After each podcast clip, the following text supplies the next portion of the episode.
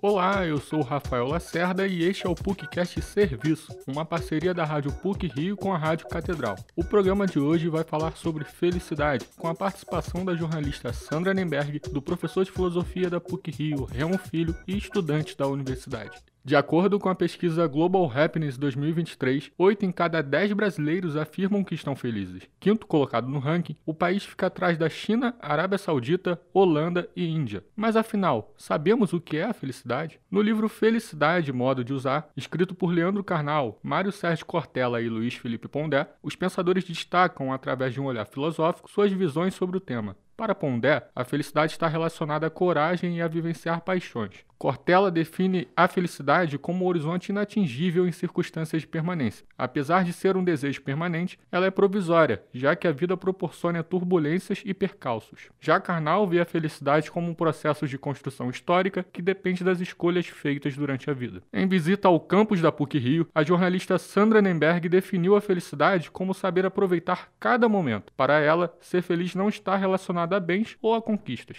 Felicidade para mim é viver o momento. É, não deixo muito para depois, não. Eu gosto de explorar o que aquele momento pode me dar e tirar o melhor dele. Na verdade, assim, fui descobrindo isso com o tempo. A gente acha que a felicidade um dia chega, a gente acha que a felicidade é a realização de algum sonho, a gente acha que a felicidade pode estar ligada ou a dinheiro, ou a ter, ou a poder. E aí, quando você descobre que não é nada disso, aí chama maturidade. E aí você aproveita a hora que ela vem, nos poucos momentos ali, você fala: opa, ela está por aqui, deixa eu aproveitar. A Rádio PUC também conversou com os estudantes da universidade para saber o que pensam sobre felicidade. Meu nome é Lívia Ramos, eu tenho 18 anos, faço engenharia da computação. Eu acho que felicidade é estar com a minha família, estar com os meus amigos, são momentos que eu passo, que eu sinto que eu gostaria de lembrar quando eu estivesse mais velha. Aproveitar o tempo com pessoas que eu gosto e fazer coisas que eu tenho vontade. Eu gosto muito de ir pra praia, eu gosto muito de, de cozinhar. Acho que são coisas que quando eu faço eu fico mais feliz fazendo.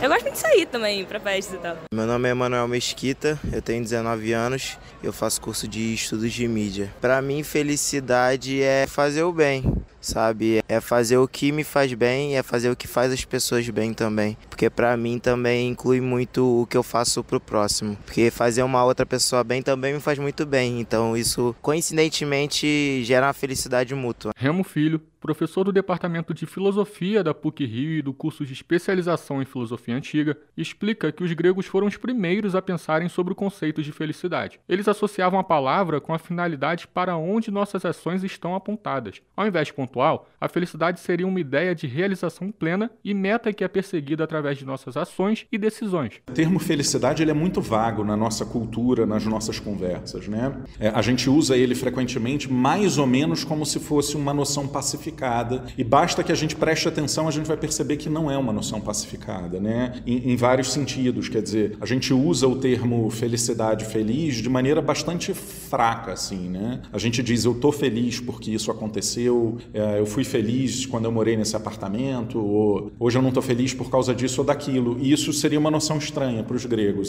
O professor também destaca que uma ideia muito vaga sobre felicidade poderia acabar se tornando um problema. Segundo ele, apesar da palavra retratar uma meta a ser seguida, ela é pouco pensada. É meio espantoso que felicidade seja a meta para onde a gente aponta a nossa vida e, ao mesmo tempo, uma noção sobre a qual a gente pensa tão pouco. Porque a verdade é essa, quer dizer, a gente associa imagens à felicidade, mas pensa muito pouco sobre ela. Né? O que que nessa noção faz sentido, o que que se aplica a nós, isso envolve um tremendo processo de autoconhecimento, que era muito importante para os gregos também. Eles diziam Gnoth Salton, né, no oráculo de Delfos, conhece-te a ti mesmo. E, e isso tudo está profundamente envolvido. Né? Na medida em que é uma coisa muito, muito pouco nítida e, e intuitivamente, obsessivamente buscada por todo mundo, essa equação dá problema. Né? A gente tem uma meta não nítida, mas que pode estar sempre lá para nos acusar. Muitos cientistas sociais e psicólogos atribuem a felicidade principalmente a dois elementos: o equilíbrio emocional e os níveis de satisfação. O primeiro diz respeito à quantidade de emoções e humores positivos vivenciados. E você? Como busca a felicidade? Esse programa teve a produção e edição sonora de Rafael Lacerda, com edição e supervisão do professor Célio Campos. Lembramos que a Rádio PUC faz parte do Comunicar, que é coordenado pela professora Cristina Bravo. Voltamos na próxima semana. Até lá!